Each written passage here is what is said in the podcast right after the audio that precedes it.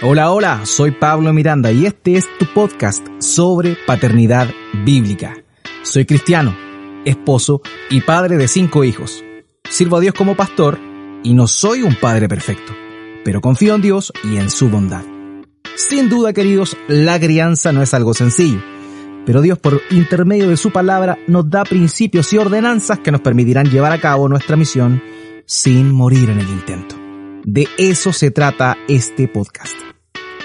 Estimado, te invito a que apartes estos minutos, tomes tu taza de café, té o mate y meditemos juntos en el tema de hoy. Y esto comienza así. Hola, hola amigos, ¿cómo están? Bienvenidos a este nuevo episodio de su podcast favorito sobre paternidad, paternidad bíblica. Un momento con la Biblia y también de estas temáticas tan interesantes para todos aquellos que nos encontramos desarrollando esta hermosa labor que es la paternidad. Y nuevamente junto a mí, mi amada esposa Cote Salgado. ¿Cómo está amor de mi vida y de mi corazón? Hola amigos, acá estamos en un nuevo espacio para poder hablar de paternidad bíblica. Vamos a ver a la luz de la escritura cómo poder seguir enseñando, cómo puedes disciplinar a nuestros hijos, cómo controlar y, tantos conceptos que hemos hablado anteriormente, pero ahora vamos a detallar cada uno de ellos y vamos a estar compartiendo con ustedes para seguir adelante en esta misión, como tú bien decías, que no es fácil, pero es la más linda. Sí, ser padre sin duda alguna es una gran bendición y eh, hermoso, tiene su dulce y agraz, pero si hacemos una raya para la suma, eh, si hemos cumplido con el mandato del Señor, vamos a tener eh, deleite y gozo más adelante. Bueno, hemos hablado de varios temas, como decías tú, amor mío, y nos detuvimos para hablar de la instrucción y específicamente de la instrucción negativa. Pero hoy vamos a volver un poco a, revisar lo que era la base de la instrucción. Hicimos esta pequeña vuelta reflexiva hacia la instrucción para poder mm, notar, ¿cierto?, lo que implicaba esta instrucción negativa tanto de forma voluntaria como involuntaria. Pero no olvidemos que la instrucción se divide básicamente, conforme a lo que dijimos en un principio, a dos grandes motores o a dos grandes acciones, las cuales tienen que ver con eh, el controlar a nuestros hijos y enseñar a nuestros hijos la, la, la instrucción de nuestros niños depende básicamente de esos dos, de esos dos, de esas dos cosas o de esos dos elementos que tenemos que nosotros eh, cumplir. Elementos que estamos, hay que destacar día a día aplicando con nuestros hijos. Todo el día pasamos enseñando, controlando, y es algo familiar para nosotros los padres. Sí, sin duda alguna, no debería ser algo extraño que usted oiga estas dos palabras, control y enseñanza pero es el corazón de la instrucción, de esa famosa misión que tenemos como padre de instruir a nuestros hijos. Ahora bien, eh, pese, como bien decías tú, mi amor, que la, la, enseñanza y el control son relativamente paralelos en nuestra, eh, en nuestra vida cotidiana de instruir a nuestros hijos, cabe señalar algo, que pese a lo paralelo que son, también hay etapas en la, en el crecimiento, en el desarrollo de nuestros hijos, que van a hacer que una parte de estas sea más importante que la otra. Ya, o sea, lo que estamos diciendo es que existen dos etapas básicamente, que son el tiempo que nuestros hijos están en nuestro hogar, que vamos a enfatizar más uno de estos elementos que del otro. Podríamos decir que la medida de cada una tiene que ser más fuerte en diferentes etapas. Sí, pese a que siempre, como decías tú, estamos enseñando y controlando, pero dependiendo de la etapa en la cual se encuentran nuestros hijos, va a ser necesario que pongamos mucho más cuidado en una cosa que en la otra. Y es así como llegamos que desde los 0 hasta los 13 años, el énfasis de la instrucción tiene que estar en el control. En el control.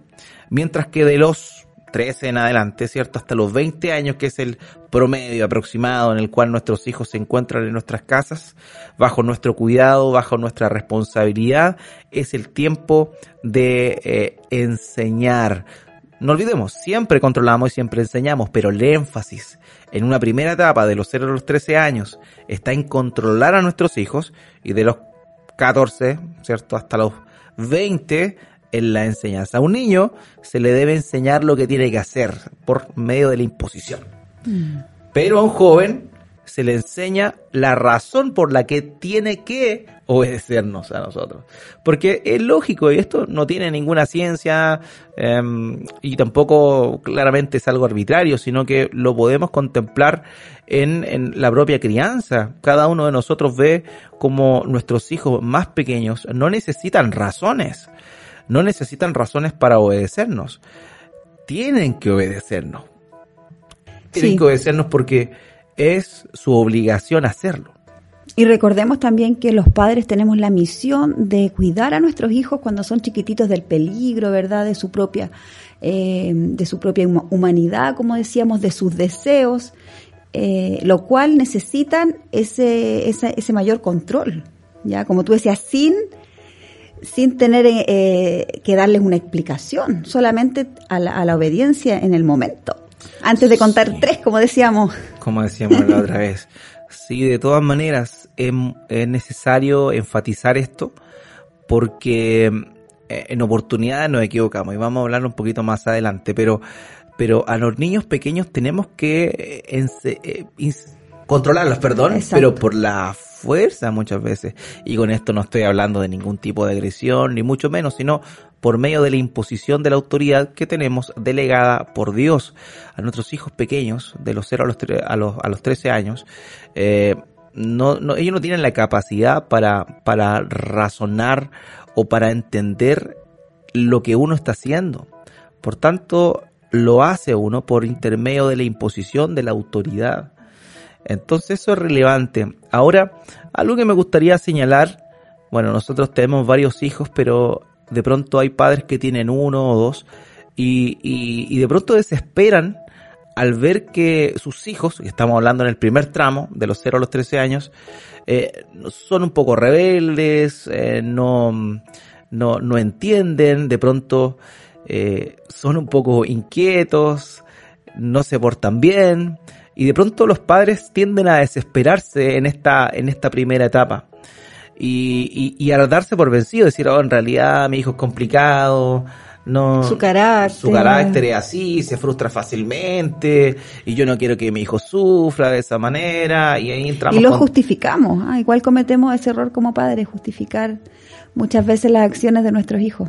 Claro, y la, la, justificamos, ¿por qué? Porque toda esta basura psicológica, perdonen que sea así de brutal, pero que, hoy por hoy está mm, eh, pululando dentro de todas las la, la, onda de la paternidad que encontramos hoy, eh, lo que hacen es todo lo contrario, propiciar todo lo contrario, que tenemos que hablar con nuestros hijos, explicarle a nuestros hijos las razones por las cuales Sí, es cierto, eso debemos hacerlo, pero hay periodos en los cuales debemos hacerlo y periodos en los cuales no es necesario hacerlo. Y particularmente estamos hablando de los 0 a los 13 años, tenemos que simplemente imponernos, no debemos perder el tiempo en, en, en, ir más allá. Ahora, lo dijimos la otra vez, si nosotros de pronto pensamos que nuestro hijo entiende un poco más, debemos mandar, debemos eh, pedir que ellos obedezcan, exigir que ellos obedezcan, y si encontramos que es necesario hacer algún tipo de explicación,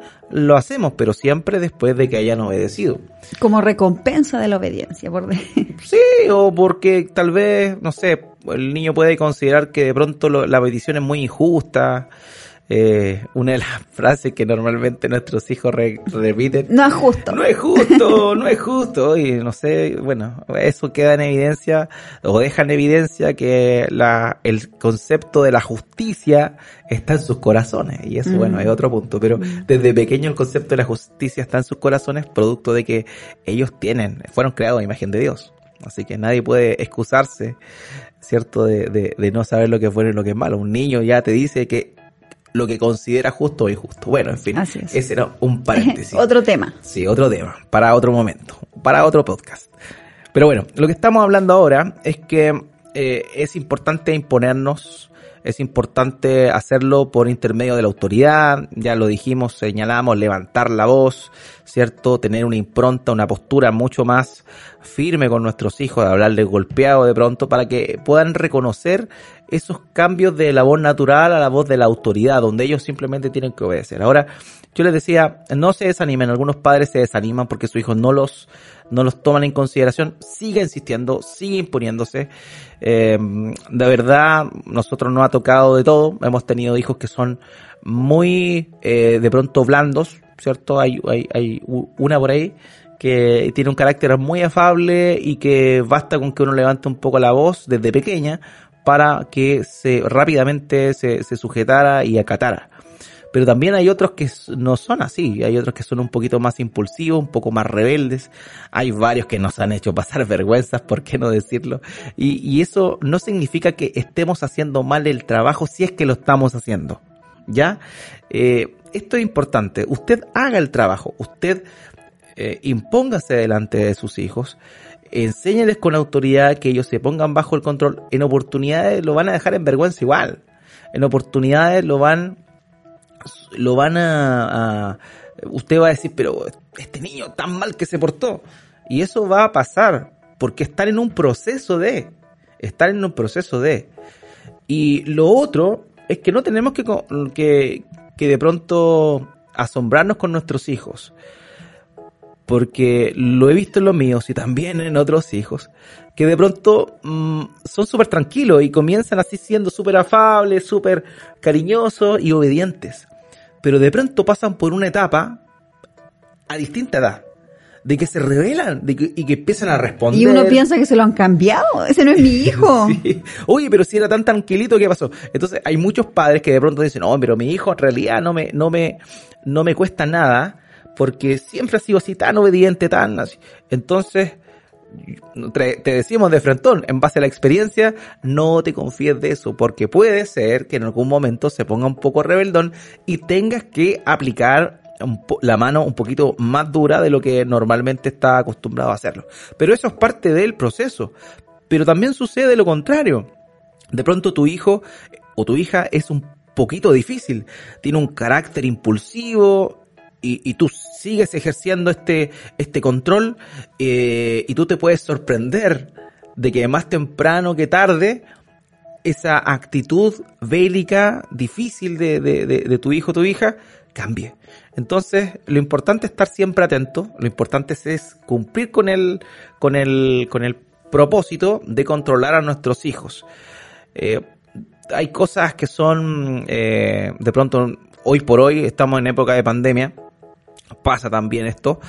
Nuestros hijos están encerrados, ¿cierto? Están resguardados y de pronto se dan estas chances de poder compartir con otras personas, de sociabilizar más y, y, y muchas veces nuestros hijos no se comportan como nosotros esperamos que se comporten. Y esto es normal, entendiendo el contexto en el que estamos. Han estado encerrados muchos de ellos, de pronto comienzan nuevamente a sociabilizar y empiezan a mostrar la hilacha, como decíamos aquí en Chile, comienzan a manifestar cómo son o lo que tienen guardado. No, no nos amarguemos por eso. Mm, es normal. Sigamos adelante. No Hagamos el trabajo, asustémoslo, eh, asustémonos después. ¿Ya? Pero si estamos en esta etapa de formación de los 0 a los 13 años, hagamos el trabajo, seamos firmes eh, y eh, trabajemos de forma sistemática para que en el futuro los frutos se vean. Así va a ser. Sí, no nos amarguemos con lo que hoy por hoy puede puede suceder que no. Como les decía, en nuestro caso hay algunos hijos que son muy sencillos de, de, de controlar, otros que son mucho más difíciles de hacerlo. Y cada uno, bueno, nosotros siempre decimos que cada hijo es como los dedos de las manos. ¿Cierto? Son mm. todos distintos, con caracteres distintos y con medidas también distintas. Lo importante, amados, es que podamos controlar a nuestros hijos, que lo hagamos. Mm. Así que si nosotros lo hacemos, eh, tenemos que tener claro que es por medio de la imposición, imponemos nuestra autoridad, ¿para qué? Para que nuestros hijos, ¿cierto? Nuestros niños aprendan a obedecer. No olvidemos esto, somos nosotros los encargados de enseñarles a obedecer, por lo menos en esta etapa que hemos comentado, la que comienza de los 0 a los 13 años. Sí, como padres tenemos la misión de ser, eh, de corresponder a, a nuestro Señor que nos ha nos ha demandado esa autoridad, o sea, Él la puso para que nosotros la ejerzamos, así que seamos valientes, seamos eh, padres obedientes, no nos dejemos conformar como tú decías, e-, este mundo que nos ofrece un abanico de posibilidades de ser un, padre amigo, un padre buena onda, y, y todas esas, eh, yo sé que más, más de alguno ha escuchado este, este tipo de, de, de, movimiento que, se, que se, se tiene hoy día en cuanto a la paternidad, pero acá estamos para hablar de una paternidad para la gloria de nuestro Señor, que es eso lo que buscamos los padres cristianos. Así es. Por tanto, no desesperemos y lo más hermoso es que los resultados que podemos llegar a alcanzar son tremendos porque cuando ya lleguemos a esa segunda etapa, que son de los 13 a los 20 años que hemos mencionado, eh, ya nuestros hijos deberían ser obedientes, deberían ser respetuosos con nosotros. Eso es lo que debería ser. Debería ser. Hemos hecho el trabajo. Podemos decir hasta los 30. Hoy día hay unos niños bastante crecidos ya dentro del hogar. Sí, por favor, si usted está escuchando esto, paternidad bíblica, y su hijo tiene más de 25 años y todavía está en la casa, por favor, échelo. Hágale un favor y hágase un favor usted también.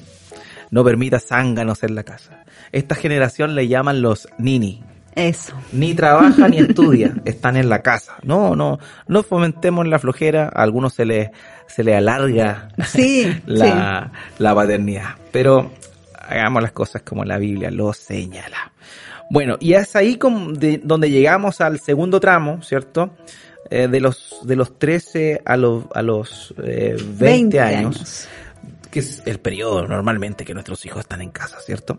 Eh, ahora bien, durante esa etapa, luego de haber sido controlado, ya cambia la cosa, porque el niño, la niña, a esta altura, como fue controlada externamente, no le es no le debería ser tan difícil controlarse internamente, porque como ya recibió un control externo, aprende la autodisciplina y el autocontrol. Entonces eso va a favorecer su crecimiento, su desarrollo en esta etapa que es compleja, por eso la otra vez no sé si se acuerdan que hablaba de los rounds, yo el primer round que era cuando eran chicos, a los, a los dos años, tres años, después venía esta adolescencia infantil que eran los seis y después ya venía la, la pubertad, la adolescencia. Eh, y todo esto lo hemos pasado controlando. Ya llegamos a la adolescencia y si hemos hecho el trabajo, tendríamos mucho menos riesgo de llegar a este, a este tercer round debilitados sino que ya nuestros hijos deberían tener un autocontrol, una autodisciplina y aquí algo importantísimo, ya un respeto por nosotros. A partir de los 13 años en adelante nuestros hijos ya no nos van a obedecer. Ahora, esto no es tajante en 13 años, no es estricto, cada los 13 años ya no va a niño. Claro. Lo dijimos anteriormente. Sí. O sea, eso es importante. Estamos hablando de etapas marcadas aproximadamente cada niño tiene niveles de madurez distintos. Entonces, simplemente es como para poner ciertos márgenes y que, claro, y que podamos eh, conversarlo de forma ordenada. Pero a partir de los 13 años en adelante, si hicimos bien el control, si hicimos bien esa labor, ese trabajo de enseñarles y controlarles por sobre todo, va a suceder que nuestros hijos van a comenzar a obedecernos, pero ya no lo van a hacer por la imposición, sino de una manera voluntaria, una sumisión voluntaria. Y eso es tremendo, eso es hermoso. Así que de los 0 a los 13 años podríamos decir que nosotros debemos controlar y la respuesta de nuestros hijos debería ser la obediencia, ¿cierto? Eh, esta es una sumisión forzada. Nosotros vamos a forzar a nuestros hijos a que nos obedezcan, estableciendo el control. Pero de los 13 a los 20 años, de los 14 a los 20 años, eh, nosotros enseñamos y nuestros hijos deberían responder honrándonos a nosotros por medio de esta obediencia voluntaria. Aquí ya comienzan los controles internos, ellos pueden ser capaces de controlarse eh, y todo esto. Si nosotros no controlamos antes, es imposible que ellos se autocontrolen después. O sea, por eso es tan importante la primera infancia y la primera etapa del desarrollo de los niños. Ahí el trabajo. Muchas veces los padres están preocupados por la adolescencia. Y está bien, está de preocupados por la adolescencia. Pero es en sus primeras etapas, donde vas a moldear lo que vas a hacer en la adolescencia. Por eso el control es lo primero. Un punto relevante es mencionar que tenemos que ser cuidadosos en no invertir el procedimiento. Es decir, dijimos que siempre vamos a estar controlando y enseñando, pero que los énfasis en cada etapa es importante. Señalamos que el énfasis de los 0 a los 13 años está en el control y el énfasis de los 13 o 14 hasta los 20 está en la, en la enseñanza, en explicar el por qué deben hacer todo lo que les mandamos en el pasado. Pero tenemos que tener cuidado con esto. Ya de la misma manera que no podemos razonar con un niño, sino que simplemente imponerle, tampoco podemos sobrepasar el límite del control a edades avanzadas. O sea, la etapa para controlar es de esto que dijimos aproximadamente de 0 a 13 años. Esa es la etapa. Pero si tú te pasas de esa etapa y no sé, em, em, empiezas a controlar a, a, a, los 15 de una forma tal vez como si tuviera 3, la verdad es que te va a ir mal. Los frutos pueden ser rebeldía y lo hemos visto en muchos casos. Sí. Eh, por eso es importante la etapa que están pequeños, la primera etapa que decíamos de los 0 a los 13 años, controlar, controlar con toda la autoridad que el Señor nos ha dado y hacer nuestro trabajo. Sí. Ahora, eh, ahora usted puede decirle, ya, perfecto, pero están señalando que no es rígidamente de los 0 a, los a los 13 años. Simplemente una aproximación. Entonces, ¿qué hago? Yo no sé, mi hijo está cumpliendo 12, pero todavía eh, es como inmaduro, todavía se porta mal, todavía no sé, no lo puedo controlar. Eh, ¿Qué hago? la, respuesta es sumamente sencilla. Eh, un niño debe ser tratado como un niño, ¿ya? Mientras se comporta como un niño. Es decir, aunque tenga 13, 14 años, si tu hijo o tu hija todavía se comporta como un niño, tú tienes que seguir aplicando control. Pero cuando ya tú notes que tu hijo o tu hija empiezan a, desarrollar madurez, la propia de cierta etapa de su vida en adelante, ahí ya evidentemente eh, vas a, tratarlo como debería ser en su etapa correspondiente, que es la enseñanza, o más bien el énfasis debería estar en la enseñanza. No olvidemos esto. Nuestra influencia sobre nuestros hijos es decreciente. Esto es una curva decreciente. Aquellos que les gustan las matemáticas y todas estas cosas lo pueden imaginar. Eso significa que entre más temprana edad nuestros hijos tienen, eh, mayor es nuestra influencia sobre ellos. Pero a la edad de los 13 aproximadamente, llega a un punto de inflexión, un, un punto de, en el cual ya esto empieza a decrecer más. Entonces, es en esta primera etapa donde debemos imponernos para poder aprovechar esta, este periodo de influencia que tenemos sobre nuestros hijos.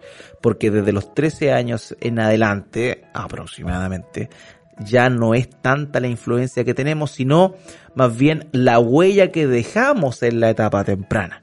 Entonces, a partir de ahí, de los 13, comenzaríamos, si hicimos bien el trabajo, y si, si eh, dominamos, ¿cierto? A nuestros hijos, o domamos a nuestros hijos, ya deberíamos disfrutar de esa obediencia por sumisión, ya no tanto por nuestra influencia presente, sino más bien por el precedente que marcamos en el ayer. Así es. Y es, urgente en, en, en, noción de lo que tú dices, que podamos conocer a nuestros niños, a este pequeño, eh, cómo va creciendo, cómo va madurando, para, para que ese punto de quiebre podamos llevarlo igual a, a, un, a, un, control distinto, ya no a controlar con esa misma... Con el ímpetu, con, no, claro, como, como, niño chico. Sino que sacar el pie del acelerador porque nos puede llevar a que, a que se nos revele y, y a, digamos, a no disfrutar de, de, de ningún fruto de los que estamos hablando, sino que al contrario. Entonces es necesario que conozcamos a nuestros hijos. Muy cierto. Así que hoy día hablamos de esto, hablamos de las etapas en las cuales tenemos que poner énfasis en controlar y en también enseñar. Y vamos a estar profundizando en cada uno de estos temas más adelante también. Sí, vamos a seguir avanzando de a poquito. Eh, vamos a seguir hablando de otros temas y bueno, espero que esto haya sido de, de bendición para ustedes, ¿verdad, mi amor? Sí, así es, ese es nuestro anhelo. También pasar el aviso, pasar el dato. Hace un tiempo atrás comenzamos con otro podcast también junto con mi amada esposa llamado Matrimonio para, su, gloria. Así que lo puede encontrar también en Spotify, en, en, en Apple Podcast y también Anchor y bueno, otros, otros podcasters que, que hay por ahí. Así que no lo olvides, están invitados también a oír ese otro podcast Hoy titulado Matrimonio, para, su, gloria. Aprovechamos de mandar un saludo a todos quienes nos escuchan, nos escriben, nos animan, así que este espacio es para que junto a ustedes sigamos creciendo en, en, tener una paternidad para la gloria de nuestro Dios. Sí, estamos mezclando matrimonio para su gloria con paternidad bíblica, pero no importa, ustedes lo entienden. Eso sería todo por hoy, que Dios les bendiga mucho. Chao, chao. Chao. Bueno, ese fue el episodio de hoy. Que sea de bendición para ti y que por sobre todo, que sea útil para que glorifiquemos a Dios por medio de nuestra paternidad. Una paternidad bíblica. Chao, chao.